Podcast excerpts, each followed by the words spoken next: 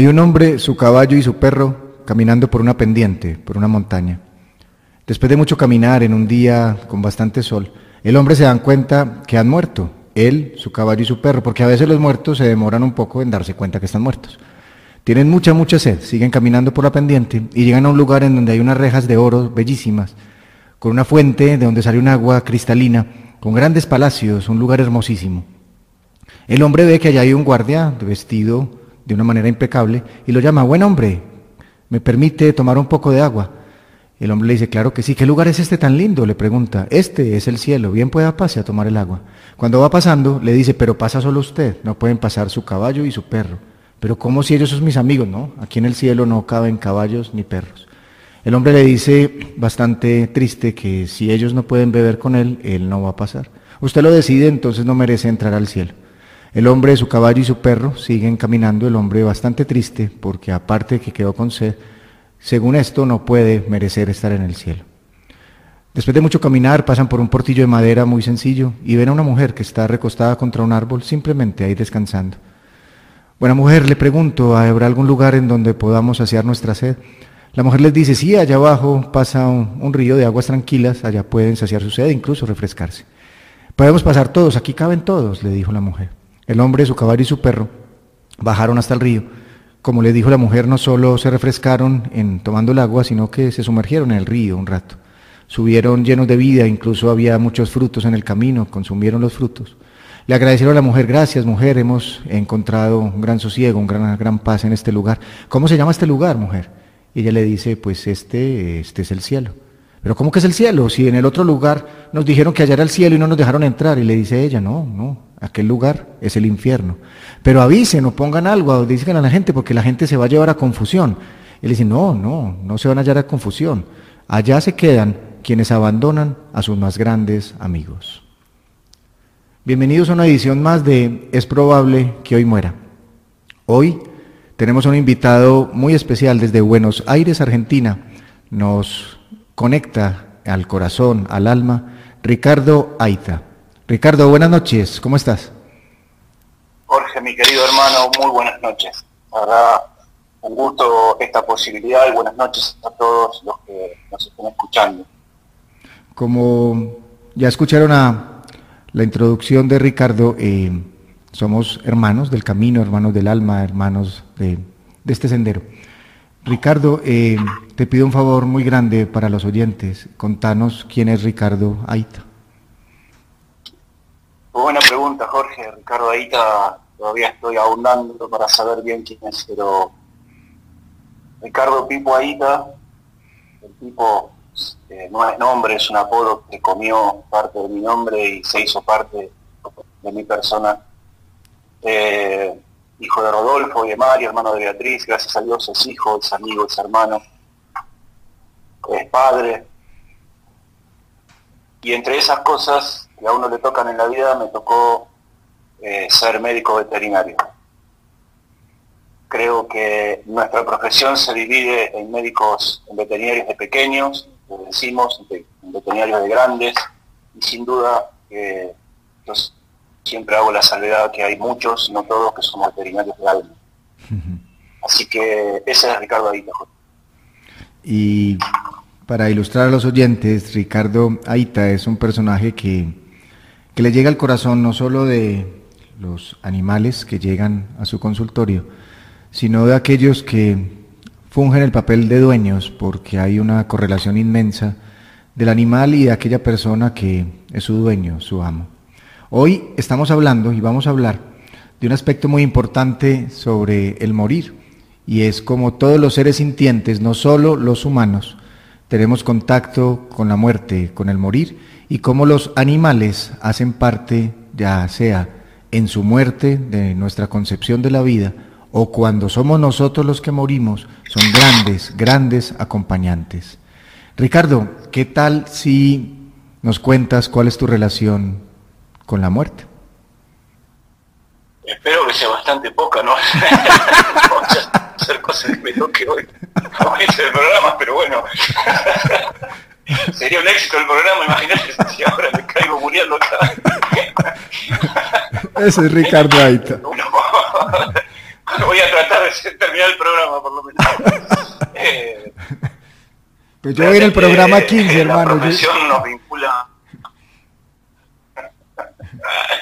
Eh, la profesión nos vincula mucho a, a, esta mezcla que tiene la, vida, eh, que muchas de esas cosas yo la aprendí de vos, Jorge.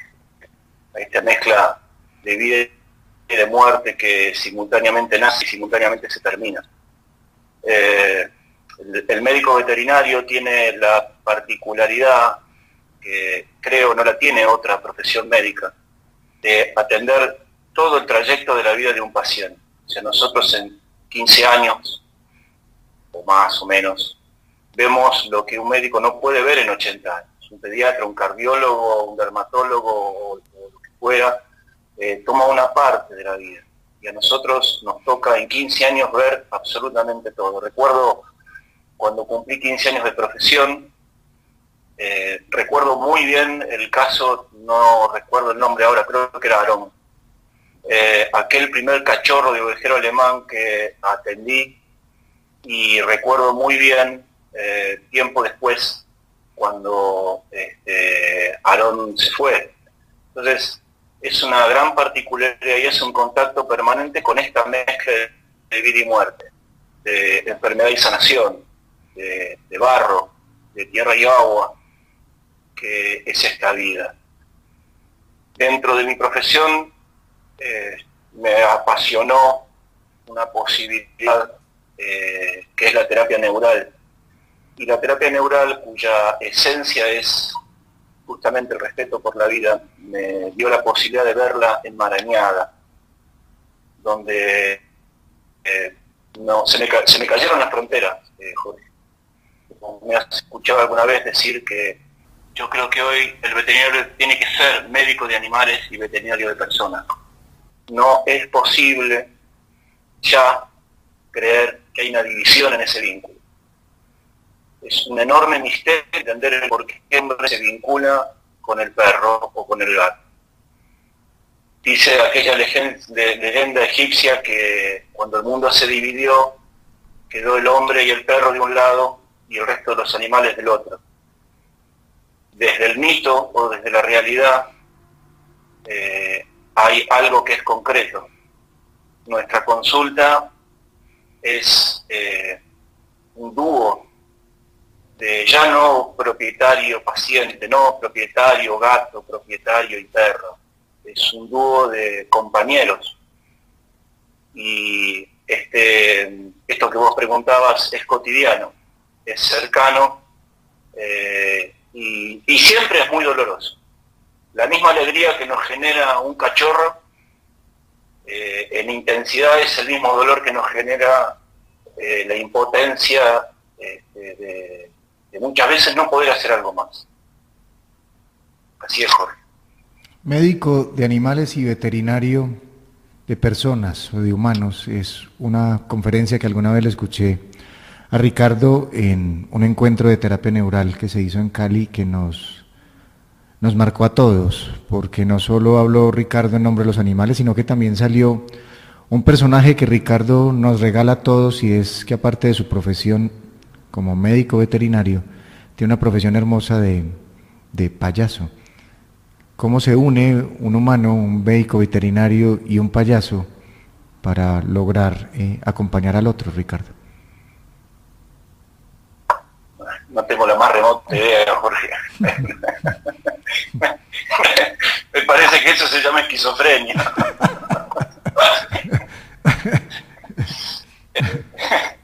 no sé, no lo sé, Jorge.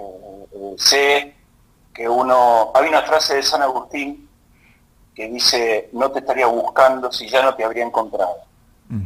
Y he tenido el privilegio en la vida de poder mezclar eh, no sé, lo que uno tiene latente en el ser, eh, esa posibilidad de payaso eh, y esa posibilidad de, profesional, hasta te diría que en la consulta. nosotros trabajamos por lo menos ocho horas por día y está bueno reírse y está bueno en esos momentos de, tensión o de dolor, en esos momentos de angustia, está bueno generar, más que generar, reírse con el otro. Eh, alguna vez yo te decía, dentro de tu, dura especialidad dentro de la profesión y esa vocación que tenés, que sin duda cuando entras a algún ambiente eh, que son tan duros, donde hay tanto dolor, el simple hecho de preguntar el nombre del perro, no tengas duda que lo extiende. Porque siempre el nombre viene de una anécdota, de un conocido, de un cuento, viene el nombre que quiere decir algo, que de, algún idioma eh, este, nativo o por algún motivo se llama de esa manera. Y siempre genera una sonrisa, siempre genera un momento de distensión la posibilidad de que eso confluya en una consulta, la posibilidad de que uno se ría en la consulta, de saltar el marco, no de seriedad, este, porque la consulta siempre es seria, siempre es respetuosa, pero de reírse. Si yo tengo al perro delante mío moviendo la cola, ¿por qué no me voy a reír con el dueño si él ya se, él ya se está riendo?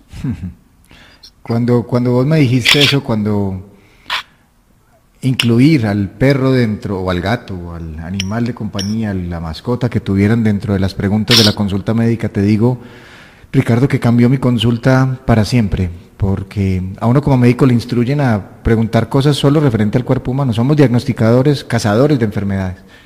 Y así como nos le dicen eh, antecedentes quirúrgicos, antecedentes obstétricos, uno preguntar y hay mascotas en su casa, cambia por completo la cara de la persona porque lo que vos decís se, entra en otra dimensión. Eso me hace recordar, Ricardo, Adriana, es una mujer que llega a consulta aquejada de un diagnóstico llamado fibromialgia. Duele todo el cuerpo, duele todo el cuerpo, ha pasado por cuanto médico hay, ha ido especialistas, le están haciendo terapia biológica, le están haciendo muchas cosas, pero no deja de doler. Como en mi consulta eh, se enfoca mucho hacia los duelos, hacia la muerte, se le pregunta mucho sobre si alguien murió ella habla de la muerte de su padre dos años antes, habla de la muerte de un gran amigo unos cuatro años antes, pero no los asocia al momento. Esa fue la primera consulta con Adriana, se le hizo terapia neural y cuando vuelve a la segunda consulta, ella dice que, que sí mucho ha mejorado un 5%, pero que se quedó pensando mucho y que le dio vergüenza contarme ese primer día pero que ya no le da vergüenza, porque realmente ella se puso a pensar mucho, mucho, y su fibromialgia o el diagnóstico de tanto dolor nació después, tres o cuatro meses después de la muerte de Lupe, su perrita, Lupita, que la acompañó 15 años y ella sentía que se había ido el amor más grande de su vida. E hicimos un proceso de, de duelo por Lupe, porque es que la gente no asocia que una persona puede tener más tanto o igual amor hacia un animal que, que hacia un ser humano. Hicimos este proceso de duelo hacia Lupe y hacer un ritual, una despedida, un honor a Lupita, esta perra que acompañó a Adriana 15 años, hizo que a la tercera consulta ella dijera que no tenía que volver, porque Lupe habitaba en su corazón. Son historias, Ricardo, en un consultorio de un médico de humanos, pero que un personaje como vos han enseñado a que la muerte y la vida hacen parte también de estos peludos que nos acompañan.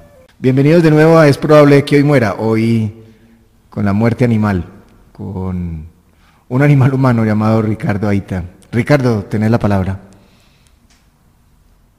Eh, recién vos contabas, Jorge, acerca de una fibromialgia y hablábamos al principio de ser, de la posibilidad de ser eh, médicos de animales y veterinarios de personas. Permitime contarte, eh, fíjate como ejemplo de cómo se entrelaza la vida, ¿no? Llega a mí hace cuatro años atrás, supongamos un ovejero alemán, no importa la raza, eh, un vomitador crónico. Hago terapia neural, no vomito nunca más. Mucho tiempo después, la dueña, vamos a llamarla María, me golpeó a la puerta de la veterinaria y realmente era tal el llanto que tenía que pensé que le habían robado, que le había pasado con la calma. Haciendo corto el relato, me pide el dato de algún médico que haga terapia neural o algo porque ella sufría de fibromialgia no soportaba más los dolores. Le invité a pasar, eh, tomamos unos mates, yo siempre estoy tomando mate, así que tomamos unos mates, me contó un poco la historia, una historia de dolor, justamente, ese es el gran signo de la fibromialgia. Y dentro de todo el relato me contó que ella había tenido una situación de, pequeña de abuso, eh, que había tenido una fiebre eh, reumática y le habían dado antibióticos, y que con una historia clínica limpia, digamos, se repetían los síntomas ahora de dolor. Entonces le recomendé un terapeuta neural, pero le dije, eh, María, es importante el tema de tus amígdalas, porque evidentemente hay una situación que bueno puede trabajar. Acá en Argentina decimos cuando hay situación, no sé si ya es igual o en el resto de los países es igual, cuando hay una situación muy dura, eh, uno dice, me, quedo atravesado en la garganta no la puedo pagar. Ella fue a hacerse acupuntura y en la sesión de acupuntura, cuando el médico eh, pone las agujas en la garganta, reedita la situación de abuso la cual era intelectual, racionalmente presente, pero no emocionalmente. Lloró tanto, tanto, que después me mandó un mensaje agradeciendo nada, porque uno es un simple, un gran asquecito por ahí en la vida, eh, la posibilidad de que haya, eh, haya estimulado que haga eh, acupuntura o terapia neural. Fíjate, en tu caso, cómo aparece un perro y en mi caso, cómo se entrelazó, y esto es importante, esto que a mí me parece importante, no es un acto profesional eso, eso es un acto humano, por eso no es un acto mío, es un acto de la humanidad, del ser humano, no tiene ningún mérito de mi parte, tiene mérito el género humano en estas cosas. Este, esto es importante, te quería comentar este, este caso, Jorge. Vos me dirás. Como estamos hablando de historias de vida y muerte y hoy es con la muerte animal, te quiero decir cómo se entrelaza todo. Me trajiste a la memoria a Simona. Mm, uno de mis hermanos, Gabriel, tiene una guardería canina y él eh, con sus perros, pastores eh, australianos, hacen agility. Este cuento de que los perros salten y todas cosas se hacen, es un tipo de deporte, ¿cierto? Que es un binomio, pues el perro y el, y él tiene un gran amigo, Andrés, cuya perra, Simona, Andrés vive en Bogotá con su perra, tiene ya 14, 15 años Simona. Es una perra labrador que ha sido su compañía siempre y tiene unos grandes problemas de artrosis de cadera. Tiene tanto dolor Simona que le ofrecen, como dicen, y yo he hablado con los pocos o muchos veterinarios que he hablado, dejar el eufemismo, decir que vayamos a dormirla, le ofrecen eutanasia. Pero eh, Andrés quiere probar otras alternativas, así que se trae a Simona a que un médico de humanos eh, trate a Simona. Se le hace todo un ejercicio también de terapia neural. Pero lo más interesante aquí, Ricardo, es, eh, no es importante el hecho de que Simona vivió otros dos años y fue capaz de caminar y hacer muchas cosas, sino cómo Andrés requirió de esos dos años para poder hacer una despedida con honor de su perro porque cuando estaba tan mal y le ofrecieron esto y que era tan súbito, él sentía que la vida se le iba a terminar. Estos dos años fueron un proceso en donde él con sus hijos y su esposa le dieron a Simona lo máximo, le hicieron saber que había sido compañía en todo y llegó un momento en donde decidieron que notaron que Simona estaba cambiando tanto que le agradecieron su presencia en este mundo le dijeron lo bello que había sido acompañarla y Simona a la noche siguiente ya no tenía un cuerpo biológico funcionando porque murió en el abrazo de su compañero Andrés, rodeado de sus hijos. La pregunta ahí sería, ¿cuántos de nosotros nos limitamos en animales o en humanos a buscar el bienestar físico cuando lo que también este animal estos seres sintientes, como dicen en el Oriente, nos están enseñando incluso a desapegarnos, a soltar. Porque uno dice que es el animal más fiel, el perro. El, el fiel es el corazón de cualquier ser sintiente que es capaz de soltar con muchísimo amor. Simona nos enseñó a todos a soltar. Y hoy Andrés es capaz de vivir y pasar la vida día a día con el perro que, con la perra que vivió en su corazón. Yo quiero pedirte el favor eh, que nos contés quién es Nara, Ricardo. ¿Quién es Nara en tu vida? ¿Quién es Nara en mi vida? Me vas a hacer llorar nomás. Lloramos juntos, que usted sabe que... Nara... ¿Quién es Nara? Hace 13 años atrás me llaman para un parto de una Doberman.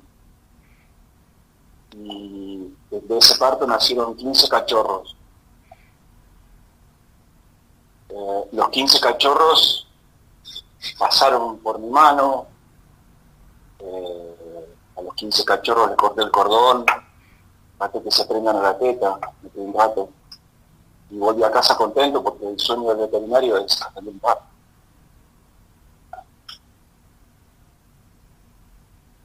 Eso fue el 27 de diciembre del 2003.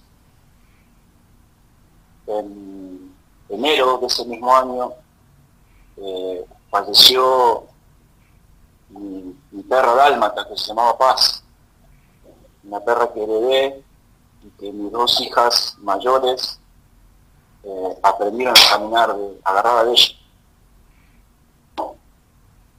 Al poco tiempo, claro, con 15 cachorros de Doberman, una raza que no es fácil de, ubicar porque tiene mucho mito, es uno de los perros más maravillosos que hay. La dueña eh, me ofrece que me quede con un cachorro. bueno, acepté, yo los iba a controlar. Un día fui con mi hija Camila y Camila dijo, esta quiero. Y se va a llamar Nara. Qué lindo nombre, hija, ¿por qué?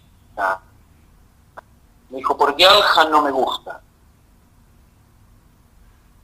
La pregunta se reformulaba. ¿Por qué Anja? Me dice, ¿no ves que tiene un collarcito naranja?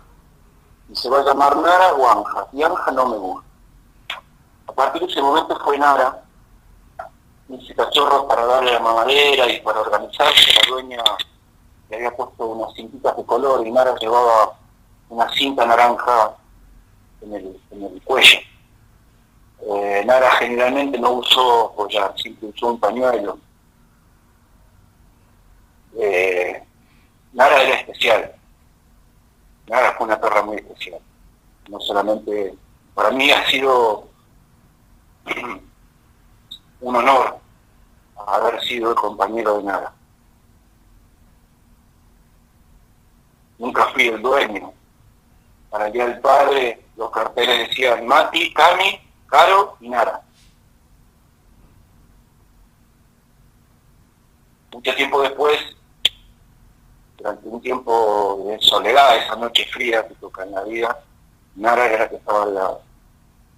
Y Nara fue conmigo a, todos lados. Yo iba a tomar un café, en algún lugar me dejaban entrar con ella y en otros me sentaba en la vereda y ella al lado mío. Iba a hacer los domicilios y ella venía conmigo. Iba a la veterinaria y venía conmigo. Y una vez que uno puede llevar a su perro al trabajo, a partir de eso ya compartir las 24 horas del día. Nara era, eh, Nara era sanadora. Yo me encargaba de los perros y ella se encargaba de los cristianos, hacíamos una buena dupla. Matías, mi hijo, mi chico, más chico dormía la siesta arriba de ella, no de almohada, de colchón la usaba, y a lo largo, y vos pasabas caminando, Mati dormido y nada te miraba como diciendo, sacame esto de encima que no aguanto más. Eh, para que tengas una idea, el día que Nara se fue, yo para mi cumpleaños puede ser que con un poco de suerte y habiéndome portado bien, junte 50 WhatsApp. Ese día recibí 570 clientes que, la habían visto una o dos veces, cuando vieron el cambio de la foto de WhatsApp, mandaron su mensaje diciendo que no lo podían creer. Recibí cartas por abajo de la puerta. Yo sé que nada trascendió. Porque algún día van a decir, mira, ahí cerca de la barrera hay un veterinario que no me acuerdo cómo se llamaba, pero tenía una perra, nada, una, una Doberman. No sabés qué buena perra que era. Si había cirugía, ella venía al quirófano, pero si estaba el dueño, se quedaba con el dueño yo le he visto aullar en las eutanasia. De las pocas que hago, hago una o dos bajo determinadas circunstancias. Eh, historias de Nara te podría contar un montón, pero Nara hablaba con los ojos, vos tuviste oportunidad de conocerla y eh, una amiga nuestra, Esperanza, hace poco en San Pablo, eh, me dijo algo que me conmovió, me dijo, cuando Nara murió, lloró Latinoamérica, hmm. porque la conocían mucho esa Nara. Este, esa noche, esa mañana yo le dije, nada, nunca, nada, yo hacía, imagínate que ser el dueño y el veterinario es bastante complicado. Nos resulta muy complicado los veterinarios eso, porque perdemos todo, objetividad, todo. Yo, Nara tenía algo y yo corría, un gran amigo, Cholo Odone, me saqué las, papas del fuego. Eh, esa mañana yo le dije, eh, Nara, yo sé que te tenés que ir, pero no te vayas todavía, esperemos un poquito más yo nunca te voy a dejar sola. Esa misma noche yo no pude ir, la dejé en la veterinaria. Ese día a la mañana, a las 5 de la mañana, me desperté soñando con ella, me desperté, perdonamos la expresión que se usa mucho en el oeste de Alemania, sur de Dinamarca, alguna zona de Finlandia también. Qué boludo, digo, a todos los, a todos mis clientes les digo que le den de comer lo que quiere, llevar a pasear, llevar al río, que duerman en la abrazarla. Y yo le estaba dando a ella todo mi, tecnicismo. Entonces me levanté en la mañana, abrí el freezer, y como buen freezer de soltero tenía ahí adentro salchicha, eh, qué sé yo, tuco, ravioles, de todo.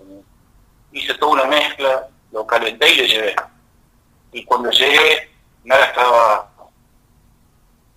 había ido, eh, estaba echadita al lado de la puerta.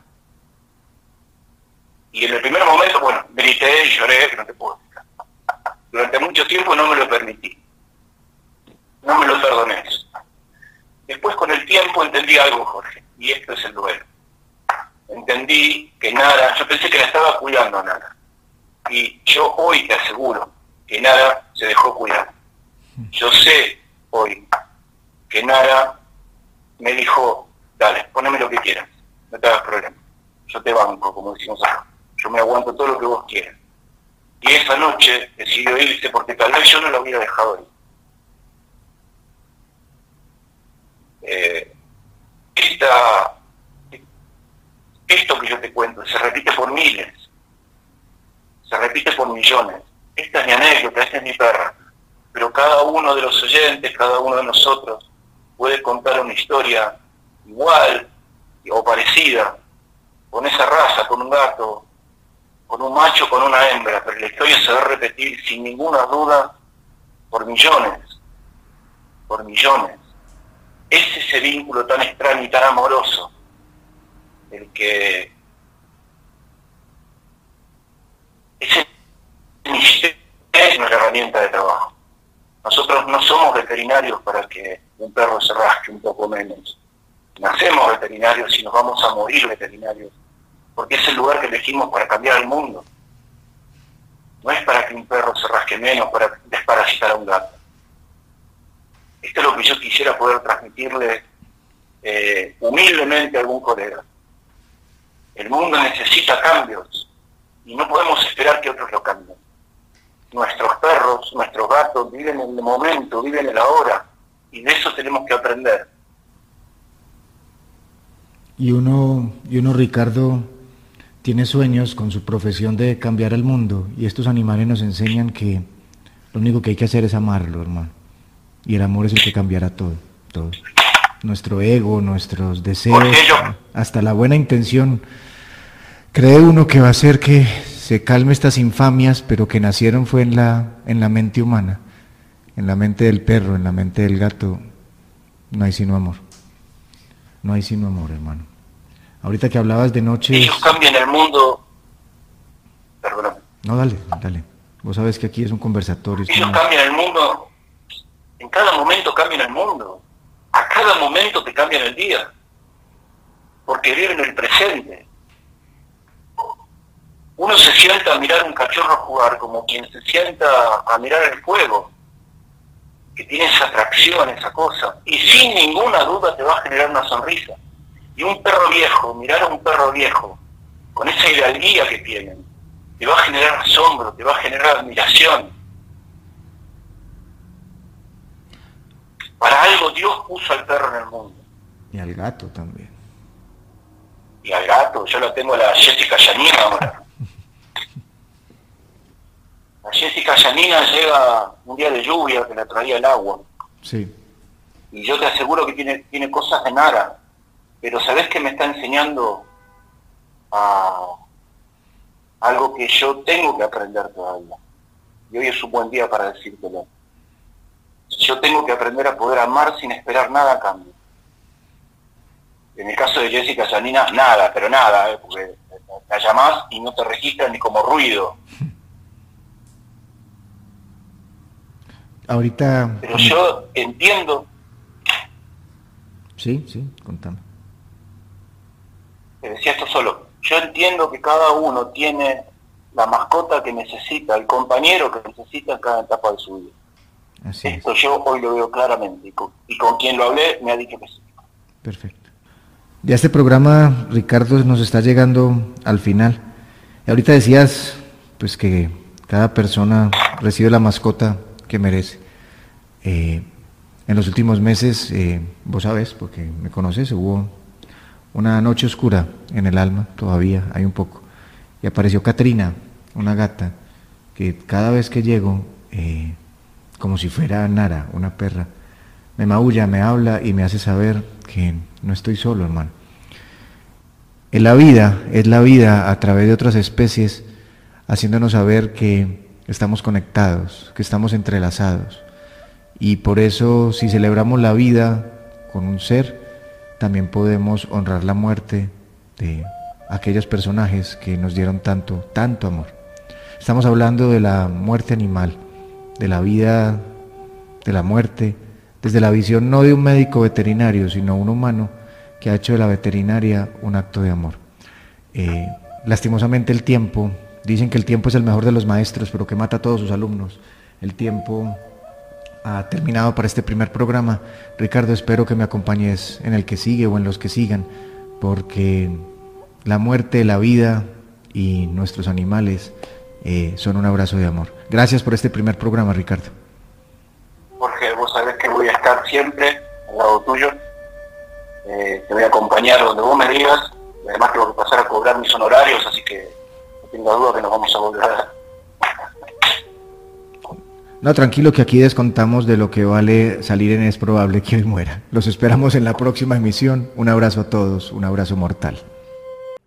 Bienvenidos a una nueva emisión de Es probable que hoy muera. Hoy estamos en la segunda entrega con Ricardo Aita, médico veterinario argentino, que no solo se dedica a atender al animal, al perro, al gato, a la especie que le llegue en su enfermedad, sino que acompaña corazón a corazón. Ricardo, bienvenido de nuevo a Es probable que muera. Jorge, hermano querido, un gusto estar de vuelta. Ricardo, eh, quiero empezar contándote una anécdota que pasa mucho acá en Colombia, no sé si pasará en Argentina, y es que cuando muere una mascota, la gente, no toda, pero la gente acostumbra, y especialmente si hay niños en la casa, que para que el niño no se traumatice o para que la niña no se traumatice, al otro día le tienen una especie similar, un perro, un gato de reemplazo, creyendo que con esto eh, el duelo se va a evitar, creyendo además que el animal es como si fuera una mercancía, un artículo más. Y lo más fuerte que puede ocurrir es que cuando muera el abuelo cuando muera el papá, ¿en dónde va a haber abuelo o papá de reemplazo cuando el niño aprendió esto? ¿Alguna opinión sobre esto, Ricardo? Eh, sí, una opinión muy clara absolutamente condenable, en desacuerdo. Creo que no podemos eh, enseñarles la ignorancia a los chicos. Los chicos preguntan y hay que contestar lo que preguntan. Eh, yo no soy, no tengo ningún tipo de formación más que la de padre. Cuando falleció mi papá, mi hija, una de mis hijas, eh, hablé con ella y nada, era muy chiquita, ella tendría tres años, y nada, no dijo nada. Eh, tres años después falleció aquella dálmata que yo te conté en el programa anterior. A ahí ella se llorar. Ahí lloró y ahí me preguntó si se iba con el abuelo y qué pasaba. Yo creo en la vida. Eh, en esto de la, profesión, no, no quieren que sufra. Y, también en, el sur de Finlandia, también en, el norte de Dakota y Oklahoma, dicen que se trata de no sufrir al pedo. Este es el punto. Entonces, si el chico está en su dolor, ese es el dolor que vos tenés que acompañar como papá. Y si no tenés el coraje de acompañar ese dolor, no mientas. Sacá coraje de algún lugar del alma porque lo tenés, porque sos papá, porque sos mamá, y dale una explicación sencilla y abrazalo fuerte. Que con eso seguramente va a alcanzar. Pero ese es un ensayo de los dolores que hay en la vida. La, vida nos va dando pequeñas muertes y una de estas, y pues a mi forma de ver no es pequeña, es grande, pero es una de las formas de prepararnos, es aprender a soltarnos de estos seres tan especiales que nos acompañan 14, 15 años cuando llegan pues a, a esa época. No sé si sabes quién es Fernando González. Fernando González es un gran filósofo de acá de la tierra colombiana, de Envigado, Antioquia, el filósofo de la autenticidad, le decían. Eh, él tiene unas historias lindísimas y una de las que cuenta es que uno de sus hijos, ante la muerte de su perro, le pregunta que si los perros van al cielo. Y Fernando González eh, le dice, pues los humanos queremos que ellos vayan al cielo. Lo que no quieren los perros es que las pulgas vayan allá también, decía Fernando González. El cielo es aquello en donde queremos que esté lo amado, pero necesariamente lo amado también incluye aquello que hizo que viéramos el amor también desde un lado a veces oscuro y sombrío. Todos tenemos alguna pulga que nos hizo sentir mal alguna vez en la vida, pero es esa pulga nos hizo saber que la vida tiene luz. Y los animales sí que nos dan luz, Ricardo. Incluso después de muertos. ¿Te acordás de la historia de, digámosle, llamémosle Fabiana? ¿Te acordás de la historia de ella? Que la vivimos juntos en Salta, Argentina. Sí, la recuerdo y, si me permitís, eh, eh, después te voy a contar, pero eh, no porque lo sepas, porque lo supongo. Fabiana fue una consulta en la cual me permitiste compartir y haciendo una vida de, dolor, mucho golpe en la vida, literalmente. y el relato de ella era, era desgarrador, era muy, muy doloroso, muy dolido. Y recuerdo, eh, ella tenía una cicatriz eh, marcada y había sido producto del golpe que había recibido por algún ser humano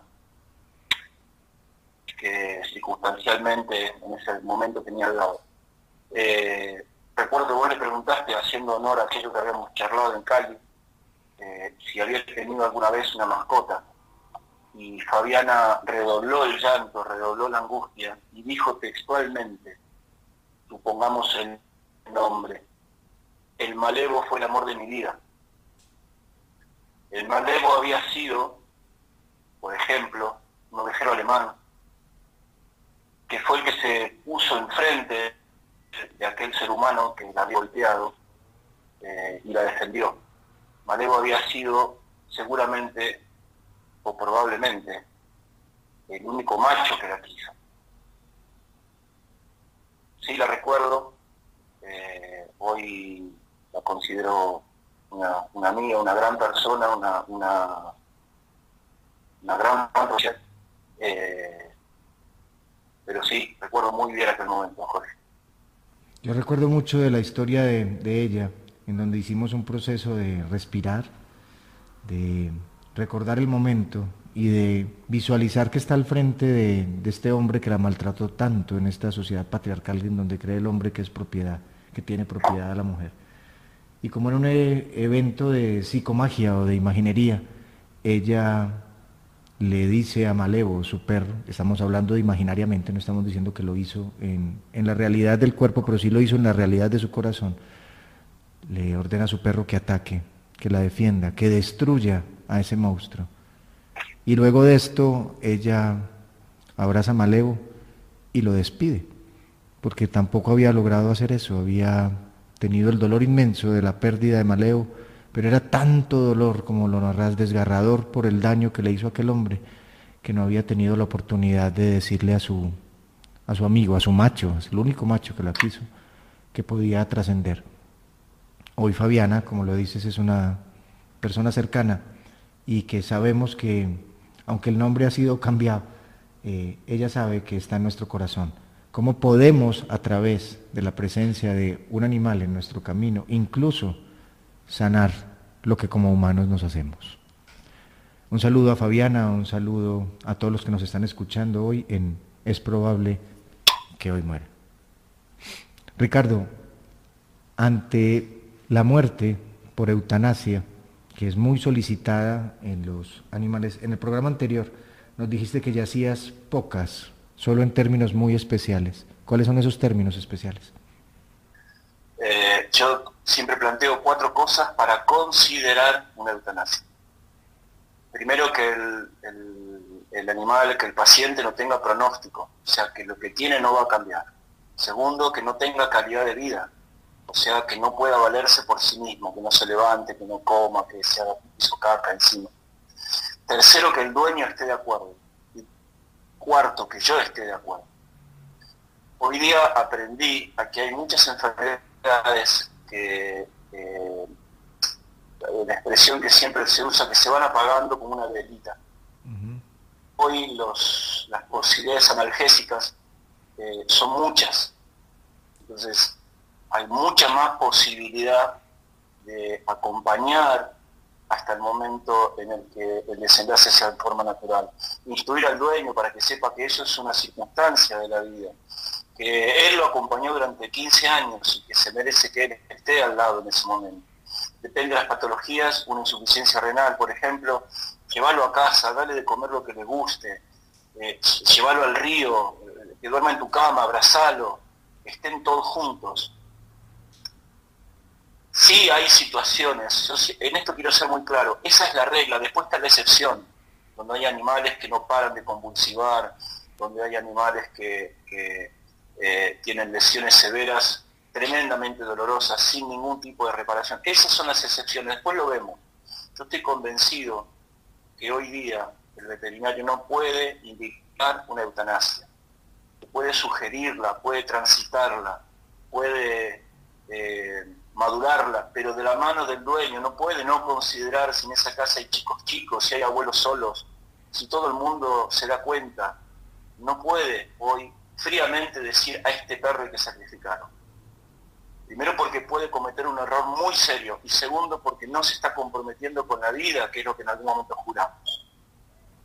Y no es gran, no hay diferencia, Ricardo, en el acompañamiento que debe hacerse con un humano, porque la palabra clara o el protocolo, si se puede hablar, ante acompañar a alguien que esté en su fase final, es un protocolo compasivo.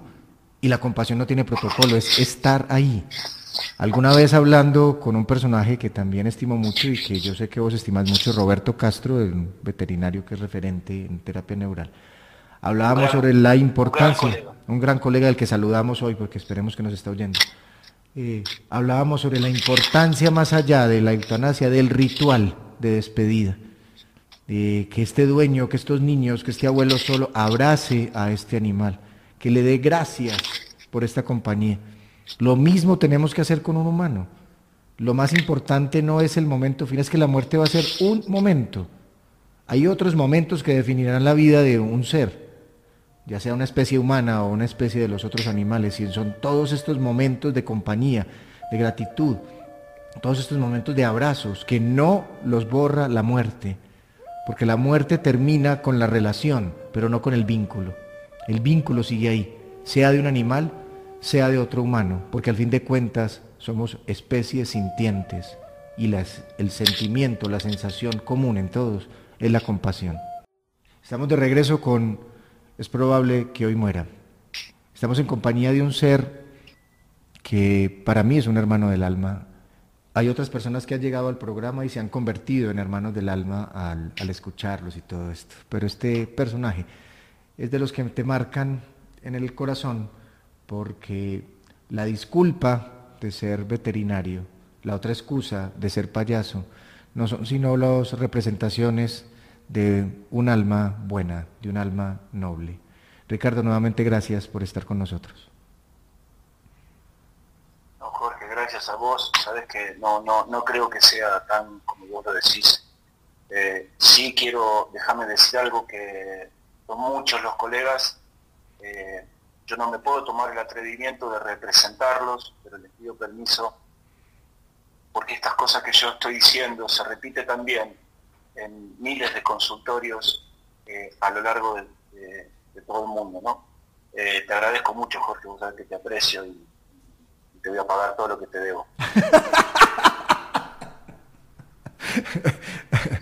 todo, lo que, todo, lo que, decís es para que yo te pague, queda tranquilo que te voy a devolver la plata. Entonces voy a empezar a creer en vidas futuras, porque no tenés en esta. Ricardo, en la academia del médico veterinario incluyen la muerte, no desde la eutanasia, sino que incluyen el acompañamiento a la muerte o es un tema oscuro, sombrío, vedado, escondido. No, en la formación académica no se toca ni siquiera la manera de hacer una eutanasia. Hablo por lo que fue mi experiencia y por lo que yo sé al estar en contacto permanente con, con colegas eh, recién recibidos o con, muchachos que están estudiando. Eh, no, no hay ningún tipo de, no te digo de formación, de concepto. Eso queda librado a, te diría que es una situación que queda librada a la educación que cada uno de nosotros tenga, a la maduración que la profesión te va dando. No, no hay ningún tipo de formación al respecto. Cuando yo estudié medicina de humanos, no hubo una sola clase sobre muerte, hermano. O sí, la de medicina forense, de cómo hacer una necropsia. No hubo una sola clase sobre dolor, por ejemplo, en el paciente moribundo. Eh, es muy llamativo, muy llamativo y preocupante, por lo menos a mi forma de ver, cómo somos educados, tanto el médico de humanos y el médico de animales, a, a solo mirar una versión, la versión de curar cueste lo que cueste y de ahí salen tantas cosas que se volvió un negocio esto cuando entendamos, cuando comprendamos, cuando abracemos a la muerte como parte de la vida, sabremos que independiente del dolor que nos produce la pérdida de un ser querido, sea animal o sea humano, esto nos hizo recordar que estamos vivos. ¿Qué sería de la vida sin la muerte, hermano? ¿Y qué sería de nosotros si estos personajes, estos animales no nos enseñaran a morir de a poco? Porque nos enseñan, no solo con su muerte, sino con su entrega. Ricardo, hay una anécdota que a mí me encanta, que contás sobre aquel perro que era rescatista, que lo acompañaste y acompañaste a su dueño. Te pido el favor que nos la compartas. Eh, el caso, sí. Eh, yo le pido a los, que nos están escuchando que, eh, que se tomen el trabajo, si quieren, de poner perra rescatista en cualquier país donde estén y seguramente entre las primeras eh, que googleen les va a aparecer Lola. Lola llega a la consulta derivada de una querida colega, profesora mía, Beatriz Arena, eh, una persona a la cual quiero y respeto mucho.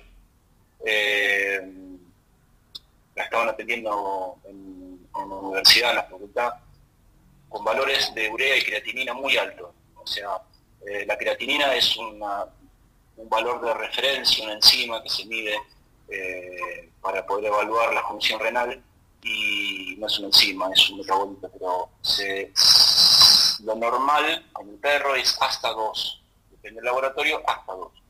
Con un pronóstico de 6, 8, el pronóstico es bastante malo, está hablando de que el riñón ya no está funcionando y no tiene capacidad de funcionar. No hablo del riñón, hablo de toda la masa renal junta. Eh, Lola llega a la consulta con un valor de 13,8, 14 prácticamente. Y se estaba transformando en un problema serio el hecho de que no coma. Un perro con cualquier patología puede estar dos o tres días sin comer, pero después la misma anorexia se transforma en un, problema. Hablando con su guía, eh, Christian Cooper, un, un amigo, tipo que quiero y que valoro mucho, cuando yo le pregunto cuándo empezó insuficiencia renal, eh, él me contestó actualmente cuando la jubilé. Lola había sido rescatista en Turquía, en Guatemala, en Haití, en Chile, en Argentina. Eh, en Haití tuvo una participación particular porque la zona de rastreo de ella fue un orfanato, rescató, eh, no sé si 10, 15 o no importa, si un chico solo vivo y rescató varias víctimas. Eh, y Cristian me responde cuando la jubilé. ¿Y qué es jubilarla? Le pregunté.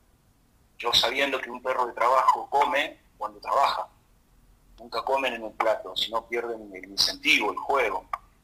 Eh, y él me dijo, mira, dejó de trabajar porque había tenido una situación en un terremoto de Turquía, una zona de desastre donde casi se la habían querido comer un poco a, Lola. Y él se dio cuenta que tenía un vínculo muy especial con ella. Entonces la jubiló. O sea, Lola dejó de salir a trabajar y además dejó de practicar. Eh, lo que yo le dije a Cristian es, que Lola mañana empieza a trabajar de nuevo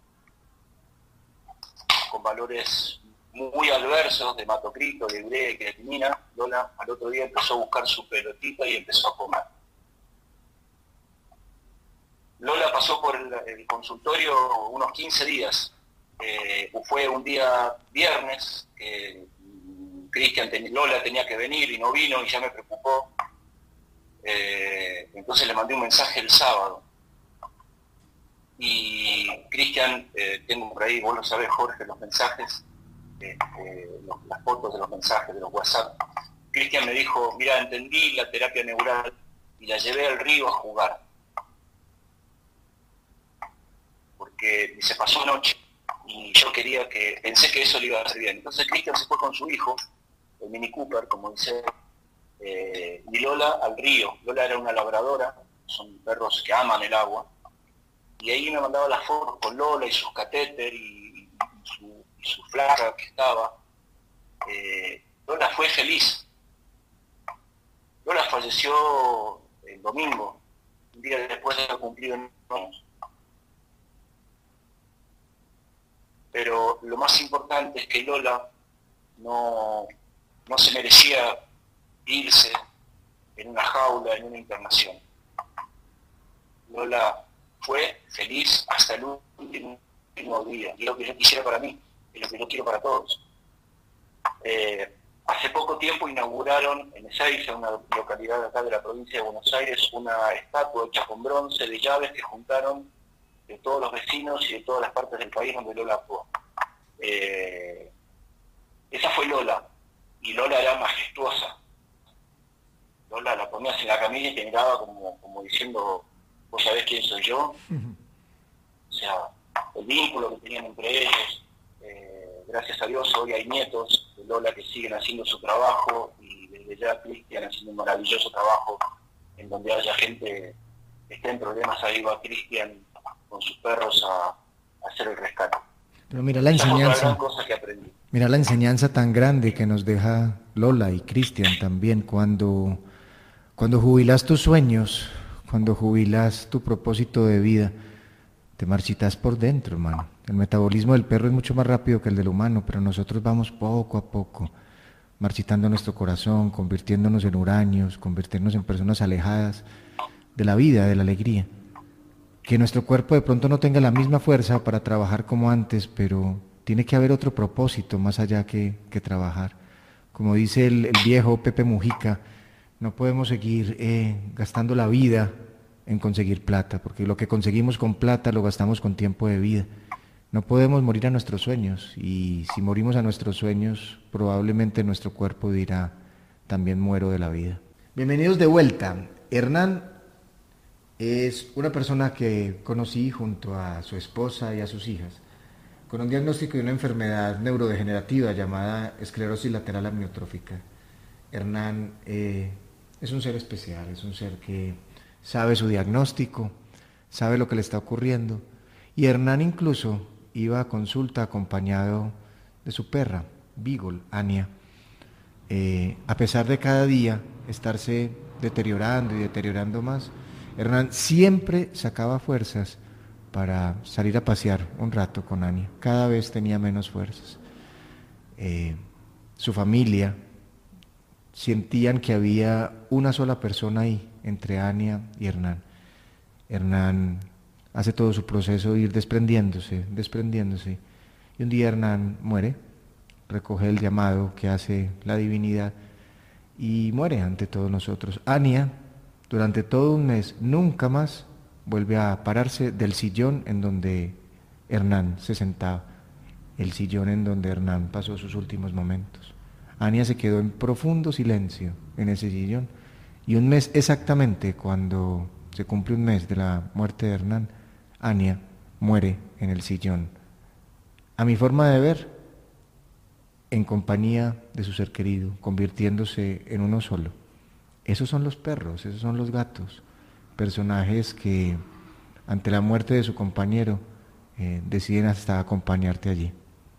¿Te ha pasado algo así, Ricardo Aita? Cada paciente es una historia, ¿no? Sí. Eh, recuerdo a, Jackie, eh, cuando vino con su perra Reina, me dijo, doctor, sálvemela, que es lo único que tengo. Y insisto, esta historia se repite en cada veterinario que hay. No es una historia propia, es una historia que sin duda se nos repite a todos los colegas. Recuerdo a Mara, eh, aquella ovejera que el hijo antes de despedirse, chico de 22 años, le dijo a los padres, lo único que te pido que, que, me cuides a Mara. Recuerdo a, Lisa, una terrier, una fox terrier de Nilda, mi prima, eh, que tanto la acompañó, que también había recibido las mismas palabras. Todas estas situaciones, una por una, puedo ir recordando, tal vez no recordaré el nombre, pero recuerdo tantas situaciones. Siempre pienso que 15 años, 10 años antes, la casa recibió con tanta alegría un cachorro. 15 años antes de todas esas situaciones, fueron a buscar junto al cachorro. Fueron, buscaron, eh, pensaron, fueron a adoptar, que es lo que yo recomiendo, eh, o compraron, que es lo que no recomiendo. Pero siempre la vida está unida con esta mezcla de, esta intensidad, de esa felicidad en el momento y que muchos te repiten, nos cambió la vida, cambió la casa, una misma intensidad en sentido, en otro sentido, en el dolor de acompañarlos. Eh, hay una historia parecida, pero esta es de, es una historia no de, un vínculo humano-perro, sino de un vínculo perro-perro. Eh, hace un tiempo atrás eh, murió la ovejera de un lavador de autos que había, que hay cerca de la veterinaria. Y tenían a Tango. Tango era el compañero de la ovejera. La ovejera falleció de un linfoma y la enterraron en el lavadero de autos. Y esto lo vi yo. Cuando le daban de comer a Tango, Tango agarraba el comedero y lo llevaba en el lugar donde estaba enterrada la ovejera. Hmm.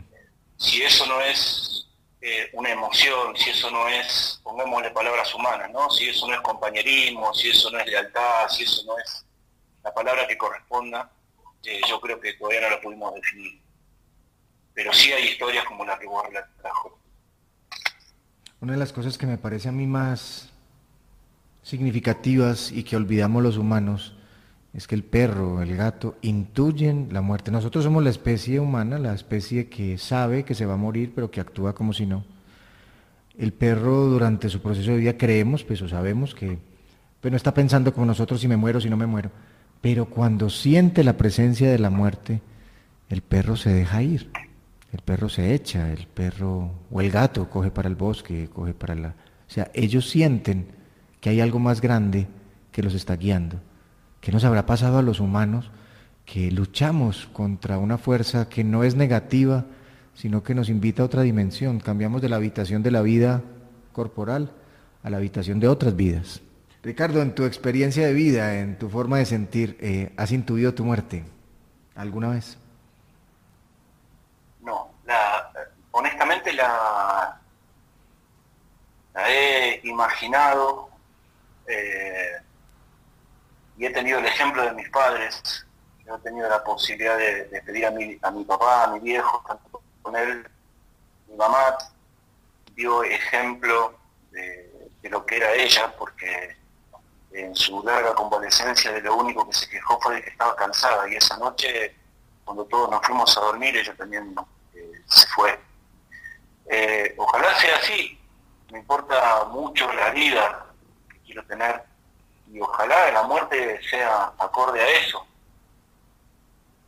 Sí sé que antes cuando hablábamos del cielo yo te decía que no sé cómo es pero lo intuyo, yo creo que el cielo si bien no es un lugar, es un estado, no creo que estemos todos tocando el arpa, porque a mí yo con la música me quedo bastante mal, entonces a mí me van a tener que mandar a hacer otra cosa. Pero que sin duda debe haber un, debe haber un patio enorme, eh, lleno de perros y de gatos y de animales que nos han acompañado. Y yo no creo que esté todo el mundo adentro, yo creo que deben estar todos afuera, disfrutando de los perros y los gatos. Este, porque inevitablemente, inevitablemente este vínculo nos trasciende, este vínculo va más allá, este vínculo es lo que somos, no solamente lo que nos toca ser. El vínculo es precisamente aquello que le da sentido a nuestra vida, porque si no nos vinculamos desde el amor, pues qué propósito tiene estar acá. Y los animales perros, gatos, y no solo estos, porque estamos hablando porque ese es tu día a día, pero un caballo, un pájaro, lo que sea, todos estos nos hacen saber que la vida tiene manifestaciones inmensas de amor a través de colores, a través de visiones, y en donde somos nosotros, la especie llamada a utilizar la razón, a frenar un poquitico de pensar tanto, y precisamente lo que acabas de decir. En el cielo viviríamos afuera, pero aquí en la tierra tenemos que vivir un poquito más adentro porque adentro es donde encontramos el vínculo. Yo siento un vínculo, Ricardo, de profundo amor y gratitud con vos. Yo quería invitarte a este programa porque sos un personaje distinto, sos un personaje excepcional, que no, no se da cuenta de lo que es. Y hablar de la muerte con un veterinario le sonará extraño a los demás, pero hablar de la vida con un ser excepcional hace que nos demos cuenta que, aunque es probable que hoy muera, el vínculo de amor existe. Ricardo Aita, gracias con mi alma por habernos acompañado. Jorge, hermano, eh, gracias a vos. Y evidentemente después de todo lo que dijiste de mí voy a tener que pagarte lo que te debo porque casi me estás haciendo, me, estás convenciendo. Eh, creo, creo que a cada uno le toca algo, no, no, reconozco ninguna diferencia, todos tenemos las mismas posibilidades y yo sé que hay muchos colegas y hay muchos hermanos de profesión que comparten este sentir y comparten este, este pensar. Eh, lo bueno es eso, no, generar un personaje extraño, eh, único, nada de eso, sino que se repite de a miles y yo te agradezco mucho, Jorge, a vos la posibilidad que me has dado de, alguna manera y me tomo el atrevimiento de representar lo que es nuestro diario que hacer. De verdad, Jorge, te agradezco, te quiero dejar un saludo muy grande, un abrazo a mi, querido hermano, un abrazo y un abrazo a todos los que hemos compartido este rato. Ahí ya me pagaste, Ricardo, con ese abrazo. Y un abrazo para todos ustedes y a su perro, a su gato, abrácenlo también porque es probable que hoy muera. Permiso.